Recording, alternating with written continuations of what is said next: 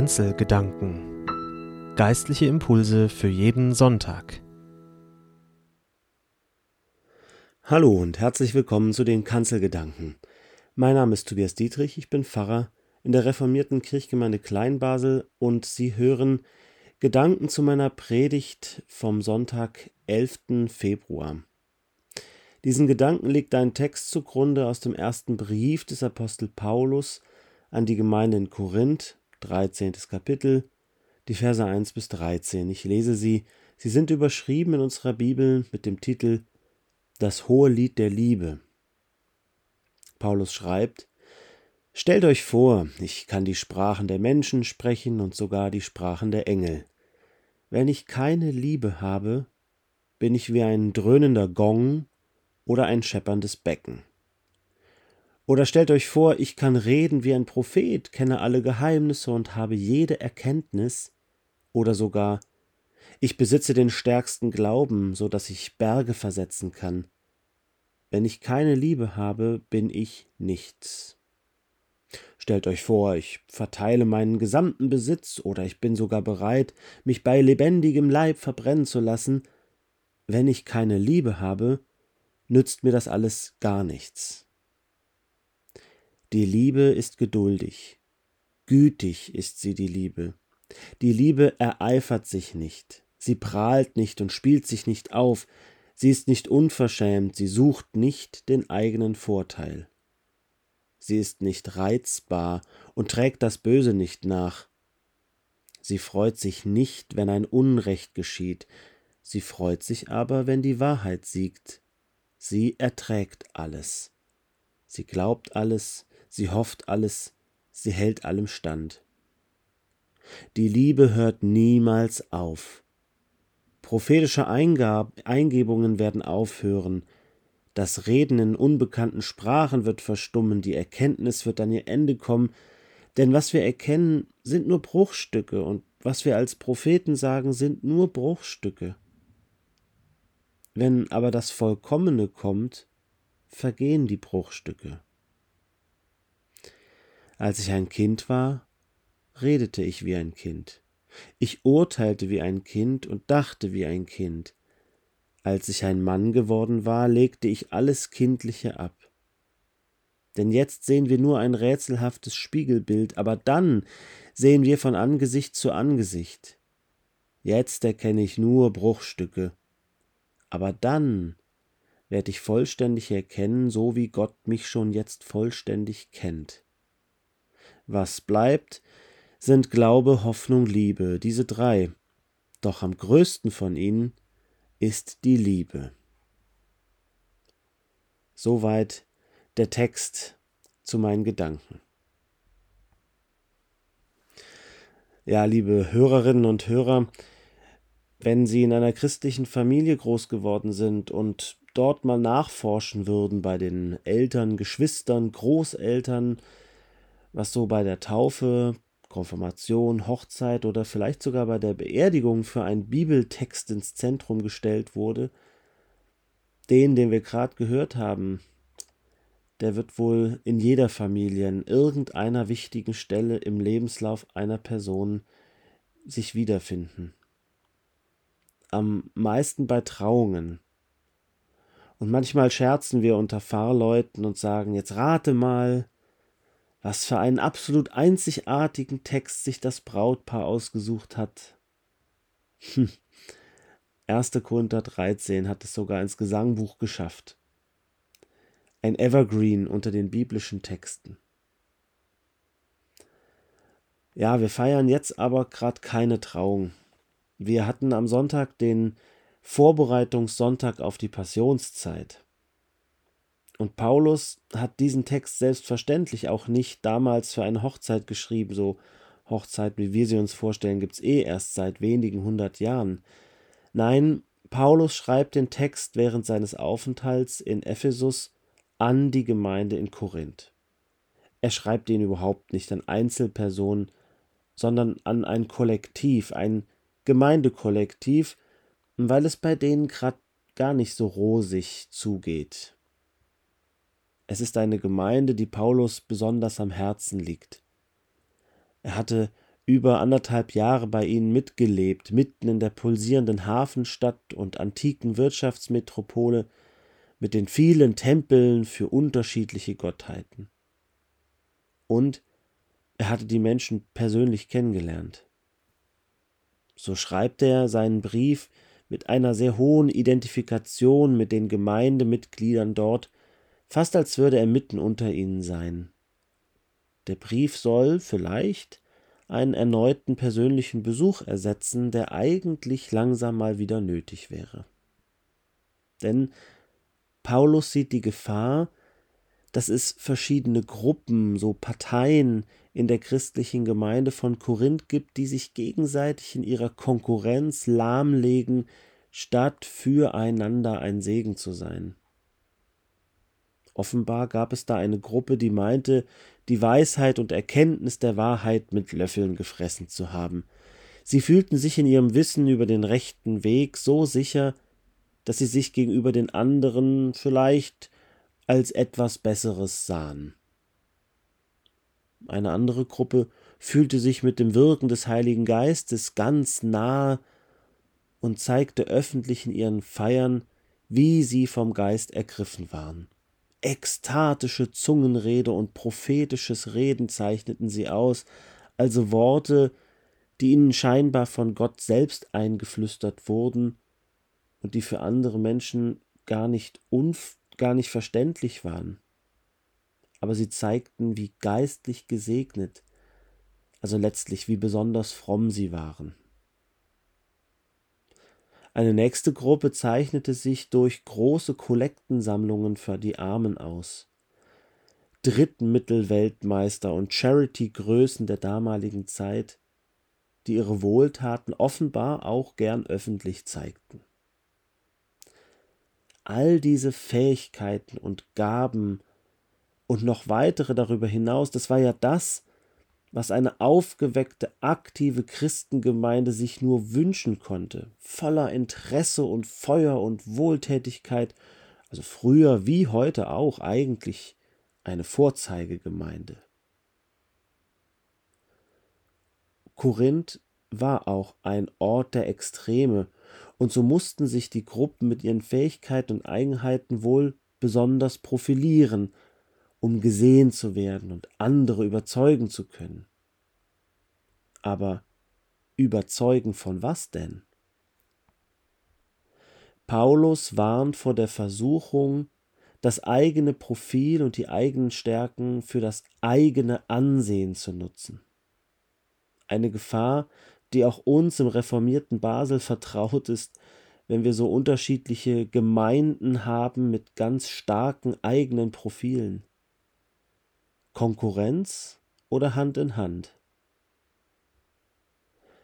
Eine Gefahr auch für heutige Kirchenleute und Christinnen, die in ihrer jeweiligen Versammlung eher vorne als hinten sitzen, dass wir uns mit unserem Können und Wissen mehr selbst präsentieren, als Gottes Botschaft zu verkünden.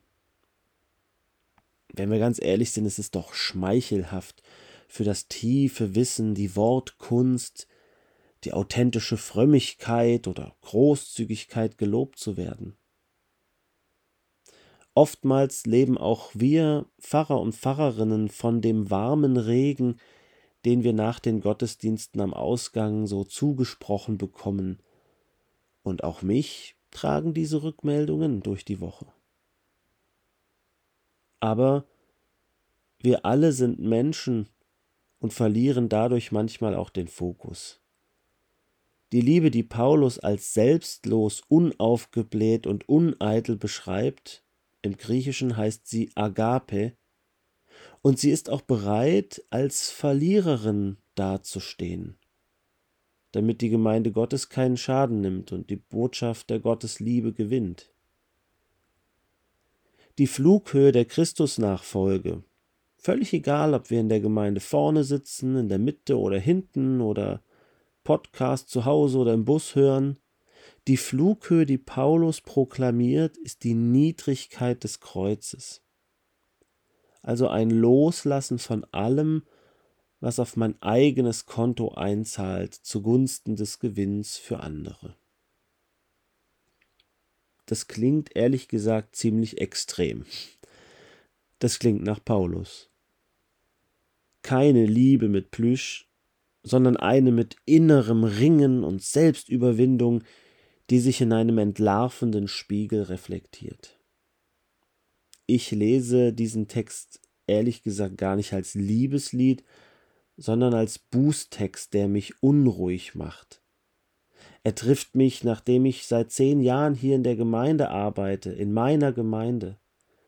Er trifft uns alle da, wo wir innerhalb des Gemeindegefüges gerade stehen. In welchem Gottesdienst, welcher Vorstands- und Teamsitzung, welchem Einsatz, welcher Teilnahme an irgendeiner Gruppe oder beim Zuhören oder beim Sprechen war die Liebe für mich leitend? Und wo habe ich mehr mir, meinem Kirchenbild, meiner, meinem Profit und meiner Reputation gedient? Wenn ich keine Liebe habe, schreibt Paulus, dann bin ich nichts. Dann nützt mir das alles gar nichts. Liebe Zuhörerinnen und Zuhörer, Paulus klammert vieles von dem, was den Korinthern heilig war, was ihre christliche Identität und Ausdrucksweise ausmachte, das klammert er aus. Er setzt sie praktisch auf Null, um nur eins ins Zentrum zu stellen, die Liebe für den Nächsten, wie sie Christus vorgelebt hat. Kein persönlicher Missionserfolg, keine Hidden Agenda gegenüber anderen religiösen Strömungen, Relevanzdenken, öffentliches Ansehen. Ja, Paulus ist ein Radikaler, ein ganz oder gar nicht Typ. Er ist aber radikal unter anderen Vorzeichen als heute. Das Christentum zu seiner Zeit ist noch weit entfernt von einer Institution mit öffentlich-rechtlicher Anerkennung und Kirchensteuern, wie wir sie heute kennen. Seine Gemeinden würden wir heute wohl eher als eine Bewegung beschreiben und in Korinth dazu noch eine sehr charismatische, ausdrucksstarke Bewegung. Seine starken Worte stoßen sich noch nicht an den wirtschaftlichen Notwendigkeiten einer Institution wie der Kirche heute mit Strategien und Zielen. Und trotzdem fragt der Text ja auch in unsere Zeit hinein, können wir in unserer Planung als Kirche noch Kriterien anlegen, die dem Erhalt der eigenen institutionellen Form eine hohe Priorität geben? Ist es noch legitim in unserer Planung manchmal kirchennahe gegenüber kirchenfernen Zielgruppen zu bevorzugen, ihnen den Vorrang zu geben, sie höher zu achten, weil wir uns von ihnen einen größeren Cashback erhoffen, also finanzielle Unterstützung, freiwilliges Engagement, inneres Feuer. Die Liebe sucht nicht den eigenen Vorteil. Es ist eine Liebe, die sich selbst verschenkt, nichts erwartet. Die Sache mit der Liebe ist sehr viel unromantischer, als man meinen möge.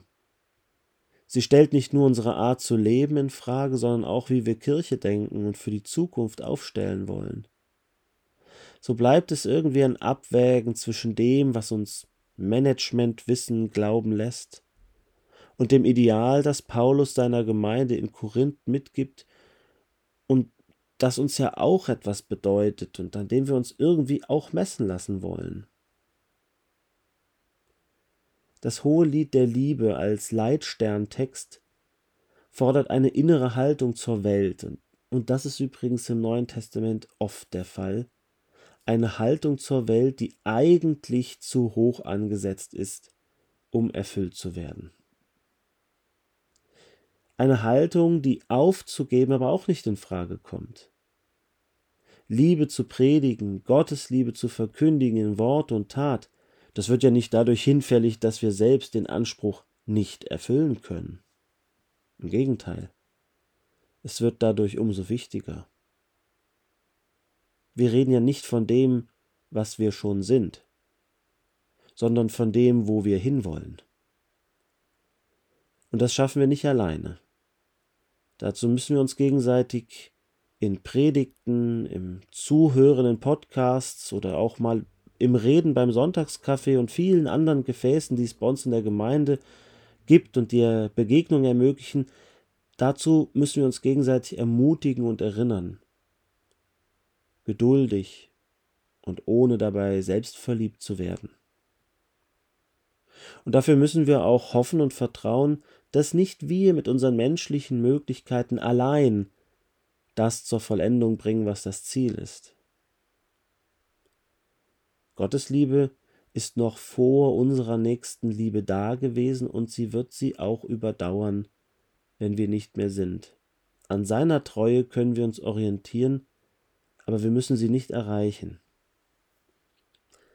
Paulus weiß das auch von sich und seinem eigenen Lebensweg. Er weiß, dass auch Eros zu uns Menschen gehört. Das ist diese leidenschaftliche Liebe, die mehr für sich selbst will und Tendenz zum Uferlosen hat, die nicht genug bekommen kann, die brennt wie ein Feuer. Sie ist eine Liebe, aus der immense Kräfte wachsen können, die sich in wundervoller, guter, schöpferischer Art entwickeln können, die, wenn sie ungebremst sind, aber auch Unheil verursachen können. Diese Liebe kennt auch Paulus. Sie gehört zu uns. Sie macht uns menschlich. Und sie ist auch schön. Und er weiß auch, dass es allein die Gnade ist, die heilt, was unsere Liebesversuche offen und unerfüllt lassen. Die Gnade ist die Liebe, die bleibt, die ewigen Wert hat und Himmel und Erde immer wieder zu verbinden weiß. Und so beendet Paulus seine Briefe nach Korinth mit dem Satz, den ich auch uns wünsche. Die Gnade unseres Herrn Jesu Christi und die Liebe Gottes und die Gemeinschaft des Heiligen Geistes sei mit euch allen. Amen.